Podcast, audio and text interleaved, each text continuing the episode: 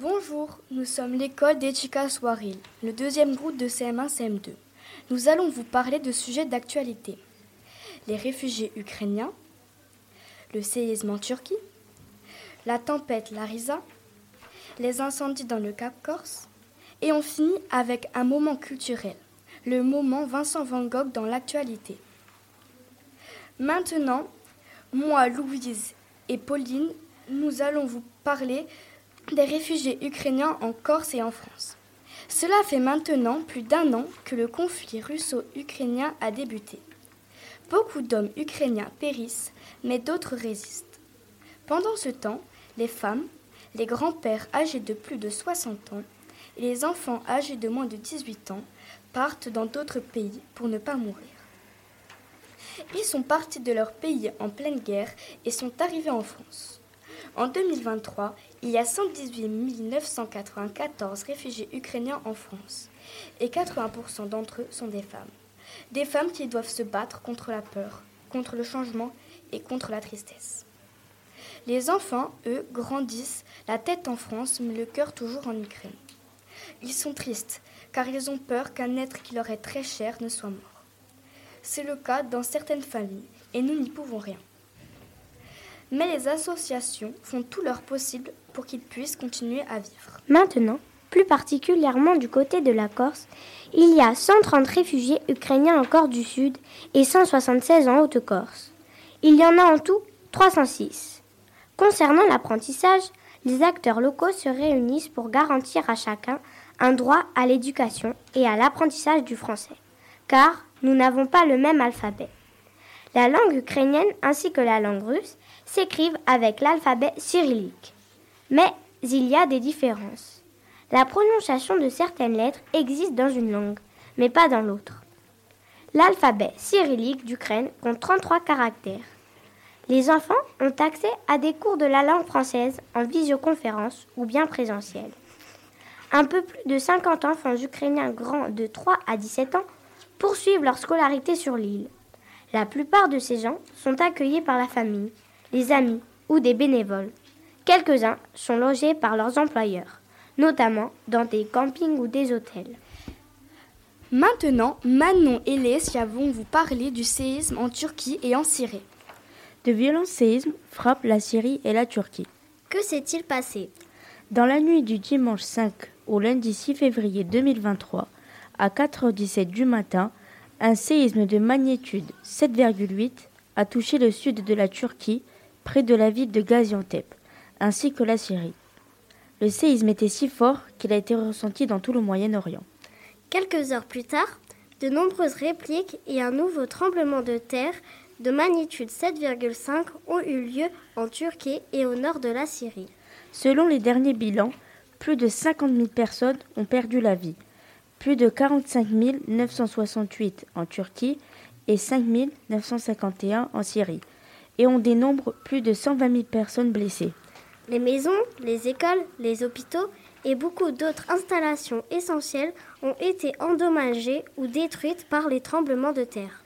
Ces séismes surviennent dans un contexte déjà très difficile où des milliers d'enfants et familles sont très vulnérables en raison de l'hiver très froid en Syrie, d'une grande pauvreté et des nombreux malheurs vécus depuis 12 ans de guerre. Comment aider les sinistrés? L'Union européenne a été parmi les premières organisations d'État à proposer son aide aux pays touchés par les séismes avec 1185 secouristes et 79 chiens de recherche auprès de 19 États, membres dont la France, l'Allemagne, l'Italie, l'Espagne et la Grèce. Une aide internationale se mobilise. Les États-Unis, la Chine, les Émirats arabes unis, l'Arabie saoudite et même l'Ukraine en guerre a annoncé l'envoi en Turquie de 87 sous secouristes. Plusieurs associations et organisations non gouvernementales ont lancé des appels aux dons pour financer les opérations d'aide humanitaire en Syrie et en Turquie, comme la Croix-Rouge, Médecins du Monde, UNICEF. Ils répondent aux multiples besoins des populations touchées, comme les soins, l'alimentation, les logements et compte sur la générosité du public pour les soutenir dans leurs actions. Maintenant, Rock va vous parler de la tempête Larisa. L'île balayée par la tempête Larisa. Les 10 et 11 mars 2023, Une tempête nommée Larisa a touché la Corse. L'île est placée en vigilance orange et plusieurs événements ont été annulés. De nombreux pompiers sont mobilisés en raison des risques importants d'incendie. On dénombre quelques blessés légers et plus de 3500 foyers sont privés d'électricité. Un phénomène en chasse un autre.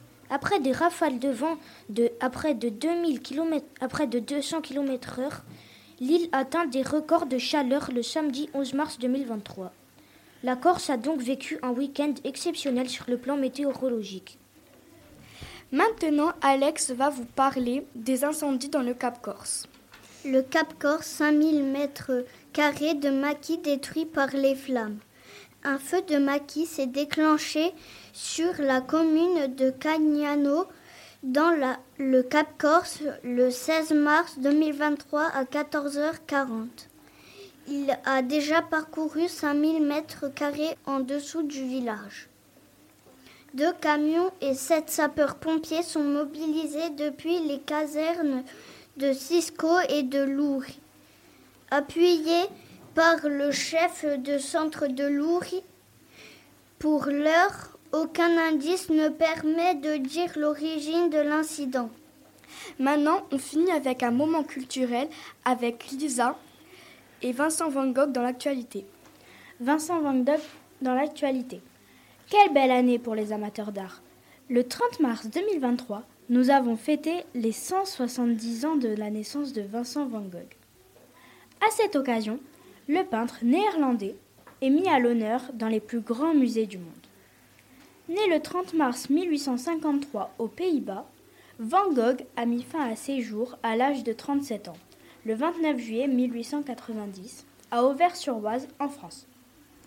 À l'automne 2023, le musée d'Orsay à Paris consacrera une exposition retraçant les deux derniers mois de sa vie à Auvers-sur-Oise. Pendant cette période, le peintre fait preuve d'une extraordinaire créativité en produisant 74 tableaux et 33 dessins, dont les œuvres du docteur Gachet, l'église d'Auvers-sur-Oise ou encore Champ de blé au corbeau. L'exposition suit les derniers jours d'un peintre maudit condamné à la folie, une exposition à ne pas manquer. Et oui, c'est déjà la fin de cette émission. J'espère que vous avez aimé et que vous avez eu plus d'informations. Maintenant, on se quitte en musique avec Mesdames de Grand Corps Malade.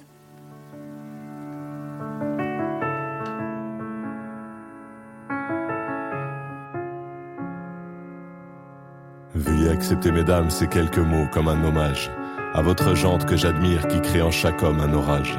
Au cinéma ou dans la vie, vous êtes les plus beaux personnages. Et sans le vouloir, vous tenez nos cœurs et nos pensées en otage. Veuillez accepter, mesdames, cette déclaration comme une tentative honnête de réparation. Face au profond machisme de nos coutumes, de nos cultures, dans le grand livre des humains, place au chapitre de la rupture. Vous êtes infiniment plus subtile, plus élégante et plus classe que la jante masculine qui parle fort prend toute la place. Et si j'apprécie des deux yeux quand tu balances ton corps, j'applaudis aussi des deux mains quand tu balances ton porc.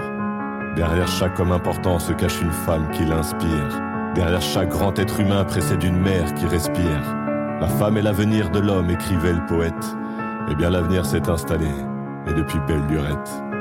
Vous êtes nos muses, nos influences, notre motivation et nos vices. Vous êtes Simone Veil, Marie Curie, Rosa Parks, Angela Davis. Vous êtes nos mères, vous êtes nos sœurs, vous êtes caissières, vous êtes docteurs. Vous êtes nos filles et puis nos femmes, nous on vacille pour votre flamme. Comment ne pas être en admiration et sans commune mesure?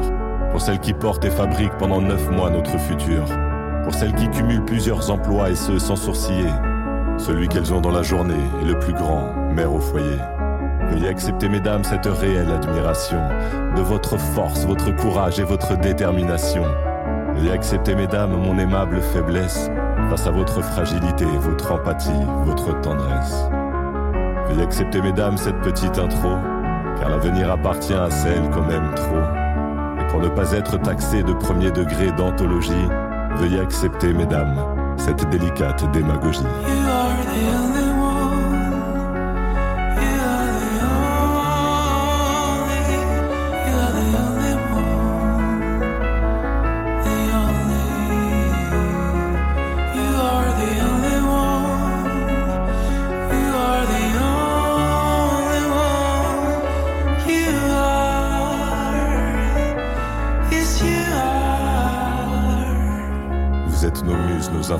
Notre motivation et nos vices.